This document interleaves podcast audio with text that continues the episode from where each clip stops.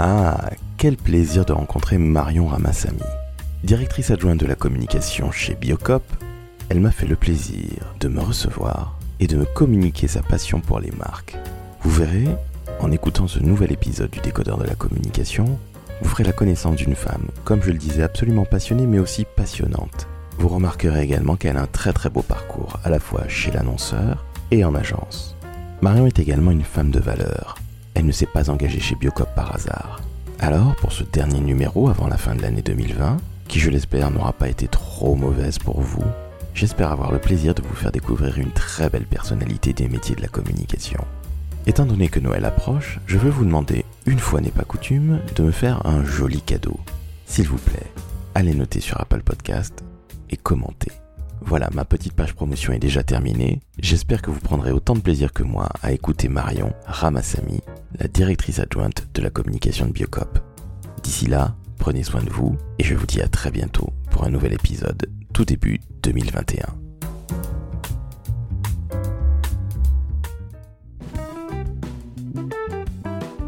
Le décodeur de la communication, un podcast de l'agence Maverick.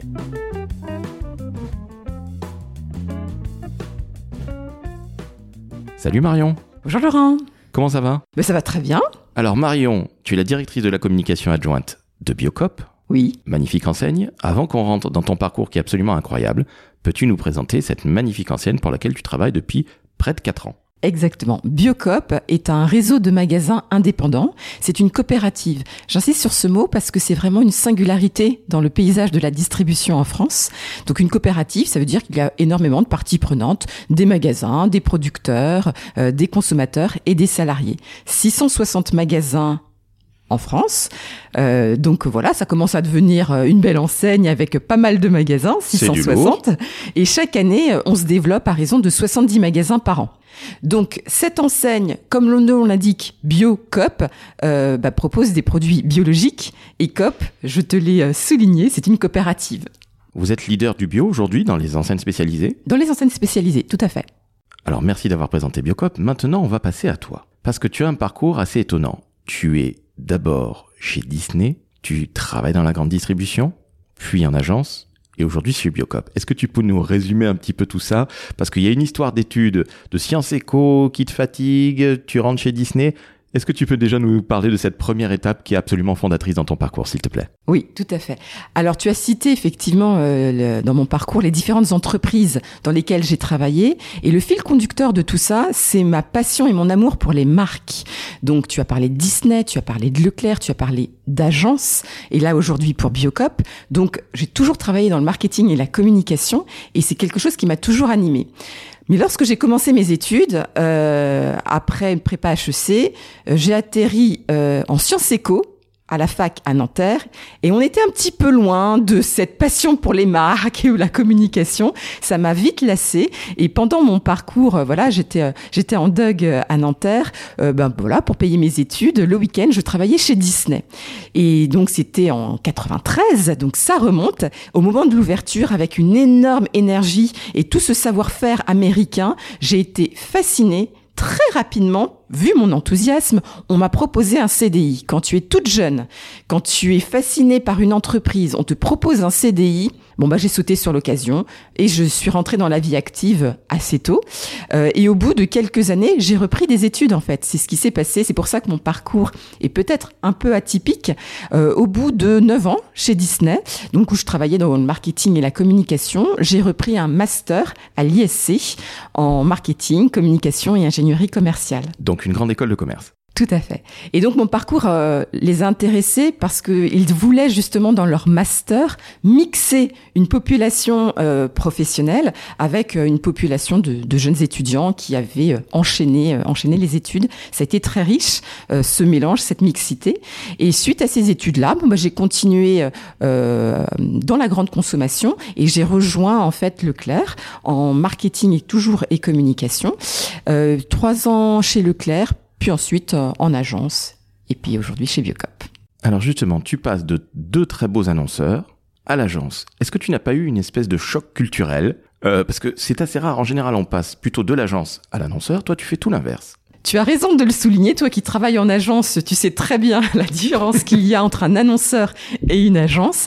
Euh, oui, euh, 9 ans chez Disney, puis ensuite chez Leclerc, euh, c'était très intéressant, mais ma curiosité naturelle et cette envie effectivement de passer d'un sujet à l'autre euh, et en fait, ce qui me plaisait dans mon contact avec les agences, puisque chez Disney et chez Leclerc, je travaillais avec des agences de publicité, des agences médias, ce qui me plaisait énormément, pour tout te dire, c'est le planning stratégique.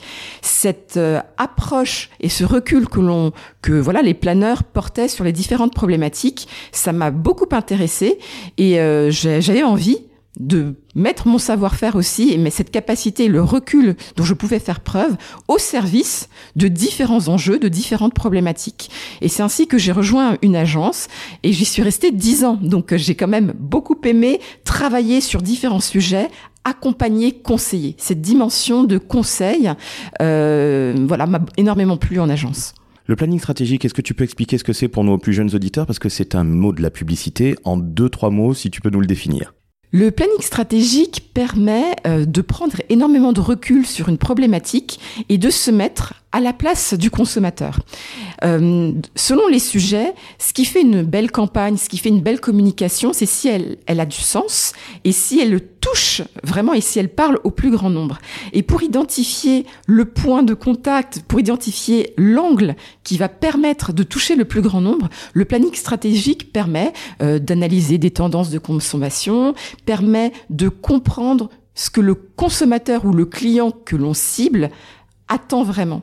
Donc en fait, euh, c'est c'est vraiment beaucoup de bon sens. Moi, ce qui m'a plu dans le planning stratégique, c'est le fait de se mettre à la place de différentes cibles et c'est le bon sens dont on doit faire preuve. Écoutez, merci beaucoup, professeur Marion. C'est au top. Je sais pas si j'ai été bien clair. ah si, si, tu as été parfaitement clair. C'est extrêmement difficile à, à, définir parce qu'il y a autant de planeurs stratégiques que d'agences quasiment. Donc, euh, bah, je pense que beaucoup de jeunes qui écoutent notre podcast vont pouvoir euh, se délecter de, de tes paroles. Alors, tu passes en agence, 10 ans, planeuse stratégique, et maintenant Biocop. Comment se fait-il ce va-et-vient? C'est un peu, encore une fois, étonnant. Est-ce que tu pensais avoir envie de conseiller une marque à nouveau, mais en étant, bah, entre guillemets, une sorte de mini-agence interne ou de planeuse stratégique interne? Ou est-ce que tu avais tout simplement euh, un petit peu fait le tour des, des agences, ou de l'agence en l'occurrence? Alors dix ans, c'est long, hein, on est d'accord. Et donc au bout de dix ans, effectivement, euh, j'ai commencé à avoir une petite frustration parce qu'on conseille, euh, c'est très intéressant d'accompagner, de conseiller, de proposer euh, des stratégies de communication, des dispositifs de communication. Mais à un moment, ben, on ne décide pas.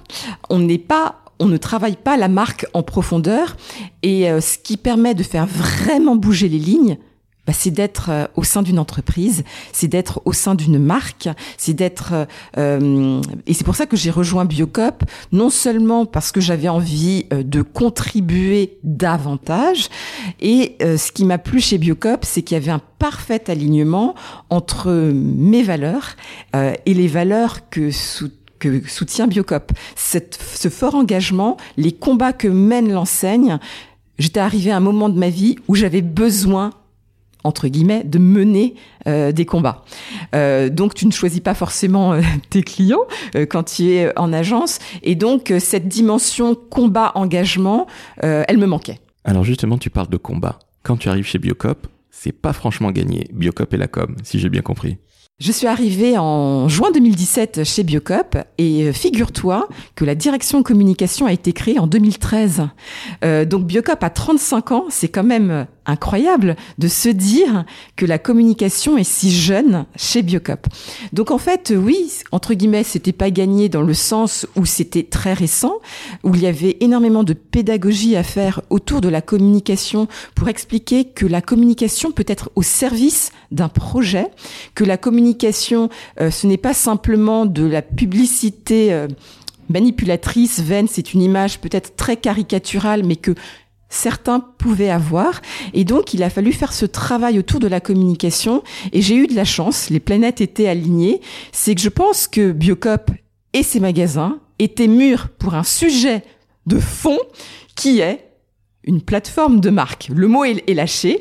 Euh, avant 2017, le mot marque n'était pas encore euh, dans les us et coutumes de Biocop et n'était pas trop lâché. Et en fait, la marque et la plateforme de marque, c'est ce qui a permis de rassembler tout le monde et de montrer qu'il y a du fond dans la communication, ce n'est pas juste de la forme, ce n'est pas juste des paillettes, hein, je dis ça aussi euh, aux étudiants, hein, c'est vraiment de la stratégie de la communication. Et la communication permet de mettre en lumière tous ces combats, tous ces engagements. Donc, euh, pour fédérer l'interne, c'est la plateforme de marque qui a mis des mots sur des valeurs, qui a juste rassemblé, qui a posé les fondations. Et ensuite, suite à, ce, à ces travaux autour de la plateforme de marque, on a pu définir très simplement un territoire de communication qui servait ses valeurs, ses engagements, ses fondations, l'ADN de Biocop. Alors, dit comme ça, ça a l'air entre guillemets simple, je mets des gros guillemets à simple, hein. mais alors tu m'as raconté que tu avais fait le tour des popotes, si je puis dire. Le terme est mal choisi. Le tour des adhérents, des... Sociétaires. Chez Biocop, on appelle ça des sociétaires, sociétaires magasins, sociétaires producteurs. Donc tu fais ton tour de France. Grosso modo, oui. En fait, euh, Biocop, comme je le disais tout au début, c'est une coopérative. Donc en fait, c'est le collectif qui prime. Ensemble, nous décidons. Ensemble, les salariés, les magasins, les producteurs, les consommateurs. Donc, pour travailler une plateforme de marque, bah, tout le monde y travaille aussi. Donc il y a eu des ateliers, tout le monde a, été interrogé, les salariés, les magasins. Et ensuite, pour vraiment se décider ensemble, oui, il a fallu faire un, tour de France entre guillemets.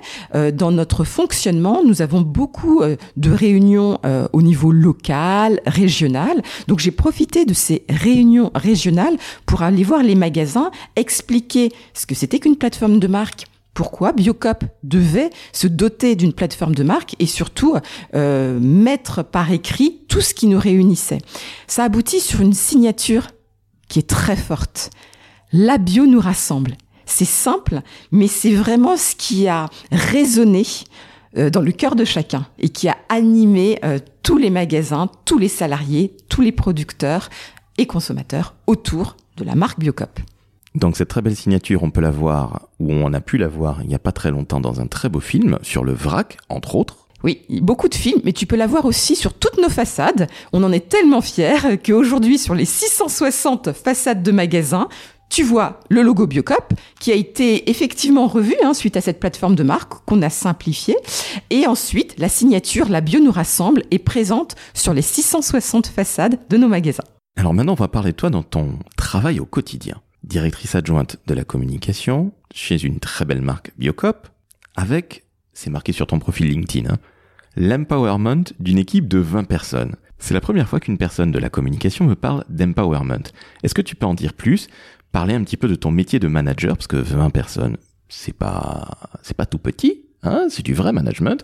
Est-ce que tu peux en dire plus, donner un petit peu euh, les profils de ton équipe et me dire comment ça se passe Et puis après, on parlera d'autres relations avec euh, bah, ton directeur de la communication, euh, Patrick, si je ne dis pas de bêtises. Tout à fait.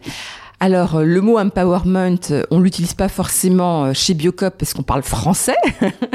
voilà. Mais pour moi, je l'ai mis sur LinkedIn parce que ça traduit vraiment la philosophie que l'on met dans le management ici, où, comme je le disais, le collectif prime. on a vraiment une approche très transversale de collaboration, de coopération. Et euh, ce qui anime chacun des managers, c'est euh, de donner de l'autonomie, de la responsabilité à ses collaborateurs, de les faire monter en puissance, responsabilité et redevabilité. Donc chaque collaborateur euh, autour de son périmètre est vraiment autonome et est responsable de, de, voilà de ses actions. Et le rôle d'un manager, c'est de soutenir, d'accompagner, euh, de conseiller, d'animer. J'avoue, euh, et je, je, pense que je te l'ai dit lorsqu'on a échangé, le terme management, j'aime pas beaucoup. Moi, j'aime bien le, j'aime bien coach, coaching. Euh, j'aime bien animateur. Moi, je me mets vraiment euh, dans ce rôle-là d'animation, de soutien, de transmission, de conseil. Euh, et donc, pour moi, empowerment, ça avait cette notion-là, c'est de donner les clés aux collaborateurs et le, leur donner tous les outils pour qu'ils deviennent complètement autonomes et responsables. C'est du pur leadership en somme. Hein euh, c'est quelque chose qui m'anime depuis très longtemps et euh, effectivement, avant de pouvoir mettre des mots euh, sur cette façon de voir le management, voilà, c'est pour moi c'est de l'intelligence collective, donner des clés, donner de la responsabilité. Chacun a en soi ses, ses, capacités justement de de prendre en autonomie, d'être responsable, d'être redevable. Euh, et donc voilà, ce sont des choses qui m'animent énormément et tout au long de ma carrière, naturellement et intuitivement, que j'ai mis en place. Et en fait, ce sont des outils d'intelligence collective tout simplement que je pratiquais sans savoir que c'était de l'intelligence collective. Justement, ton équipe, 20 personnes, je le disais, c'est une belle équipe. Est-ce que tu peux nous donner un petit peu les profils, s'il te plaît? Alors rendons à César ce qui est à César l'équipe de mon directeur de la communication, l'équipe de Patrick. Parce que s'il écoute ce podcast, il va sourire. Donc notre équipe, alors disons ça comme ça, puisque euh, j'aime à penser que Patrick et moi formons un binôme. Euh, donc cette équipe, en fait, elle est composée d'experts de la communication. Donc il y a les experts de la communication digitale, des experts euh, de, de la, des relations presse, relations publiques, experts de la communication point de vente. Donc en fait, c'est une euh, équipe euh, qui est composée euh, d'experts et qui est articulée autour. c'est le rôle en fait. Mon rôle, c'est vraiment d'articuler toutes ces, ces expertises au service bah, de la communication, au service des combats que l'on mène, au service des sujets porteurs pour l'enseigne. donc moi, personnellement, je m'occupe de toutes les campagnes médias. Mais autour de voilà de, ces campagnes, il faut bien mettre en musique. C'est vraiment comme dans une agence où il y a un, chef projet communication, on va dire, qui travaille avec les différents experts, euh, le committee manager, l'expert euh, au niveau de la relation presse, tous ces experts euh, qui travaillent sur des cibles particulières. Mais c'est un petit peu comme ça qu'on a organisé le service communication chez Biocop. Alors justement, tu parlais de Patrick. Comment ça se passe au quotidien, tous les deux?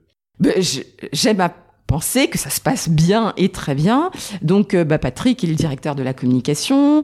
Donc, lui, il est arrivé en 2013. Lorsque je suis arrivée en 2017, euh, en tant qu'adjointe, la première mission qui m'a été confiée, puisque j'avais cette expertise je rappelle que je viens chez Disney qui a inventé le marketing, euh, donc j'avais cette expertise de marketing, de stratégie de marque et de plateforme de marque. Donc j'ai d'abord travaillé là-dessus.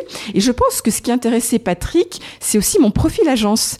Parce que lorsque je suis arrivée aussi en 2017, je lui ai suggéré ce travail un peu transversal pour autour de chacune des thématiques, effectivement travailler sur euh, de la coordination, de la coopération entre les différents experts et casser un petit peu les silos qui pouvaient exister auparavant, même au sein de la communication, entre la communication interne, la communication digitale, la communication auprès des journalistes, donc avoir plus de fluidité, de transversalité. Donc en fait, on est très complémentaires, tous les deux, euh, et donc ça se passe très bien. Donc tu as une belle relation avec Patrick au final. Oui, oui, bah, tout se passe bien. Heureusement, hein. lorsqu'on est directrice adjointe de la communication, euh, autant avoir euh, une relation euh, complice, de coopération. c'est pour ça que je parle de binôme parce qu'on on échange et on a plaisir à, échanger ensemble. Et c'est très important lorsqu'un directeur de la communication a un adjoint ou une adjointe. Alors maintenant, parlons aux jeunes.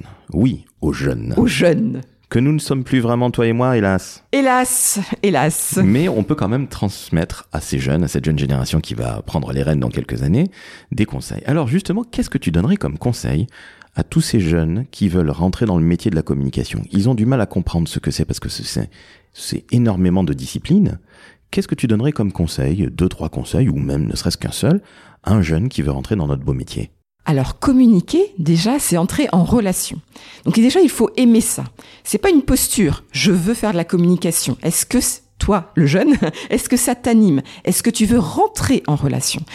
Donc rentrer en relation, c'est aussi rentrer en relation avec euh, euh, les professionnels de la communication. Et de mon temps, ça n'existait pas. Ce formidable outil qu'est LinkedIn.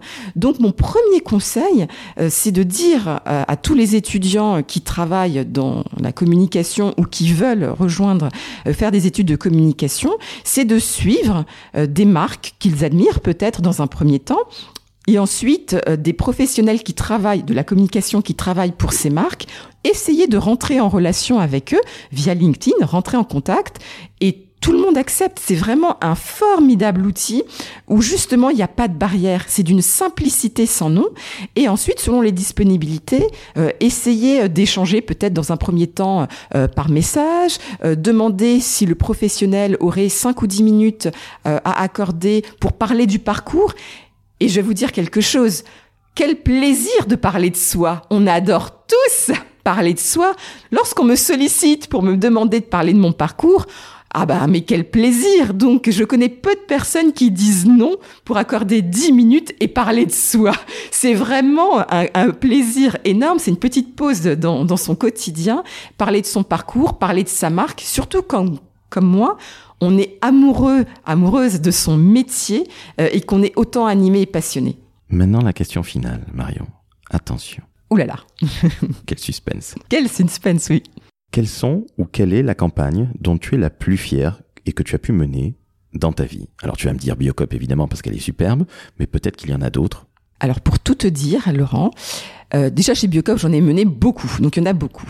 Mais il y en a une, mais vraiment une qui me tient énormément à cœur, qui me fait vibrer et qui me fait hérisser le poil, c'est la toute première campagne manifeste de Biocop suite à ce long travail sur la plateforme de marque. Ces 18 mois de, travail autour de cette marque-là, ce changement d'identité, cette nouvelle signature, c'était la première fois que Biocop passait en télévision. Et de façon simple, il s'agissait de dire ben voilà qui nous sommes. Nous sommes une coopérative. Voilà ce que l'on fait au quotidien. Euh, cette campagne-là, je l'ai porté à bout de bras, j'ai convaincu le conseil d'administration de passer en télévision et je garde un souvenir ému d'un congrès à Saint-Malo en 2018 face à 1000 personnes, 1000 sociétaires, magasins, producteurs, salariés où j'ai présenté cette campagne-là, tout le monde s'est levé, tout le monde a applaudi, et lorsqu'il a fallu voter, parce que c'est ça une coopérative aussi, pour prendre des décisions, voter, est-ce que vous voulez qu'on passe un cap supplémentaire? Est-ce que vous êtes fier du travail accompli? Est-ce que vous voulez que l'on porte ce message-là au plus grand nombre? Quand tout le monde, à la majorité, a voté oui, l'enthousiasme ressenti, c'est vraiment, euh, j'en garde un souvenir euh, ému et c'est quelque chose qui restera gravé dans ma mémoire et dans ma carrière. Eh bien, merci beaucoup Marion pour ces paroles absolument passionnantes et passionnées. Je te dis, je l'espère, à très bientôt. À très bientôt Laurent, merci à toi. Eh bien, je t'en prie, et à toutes nos auditrices à tous nos auditeurs, je dis à très bientôt pour un nouveau numéro du décodeur de la communication.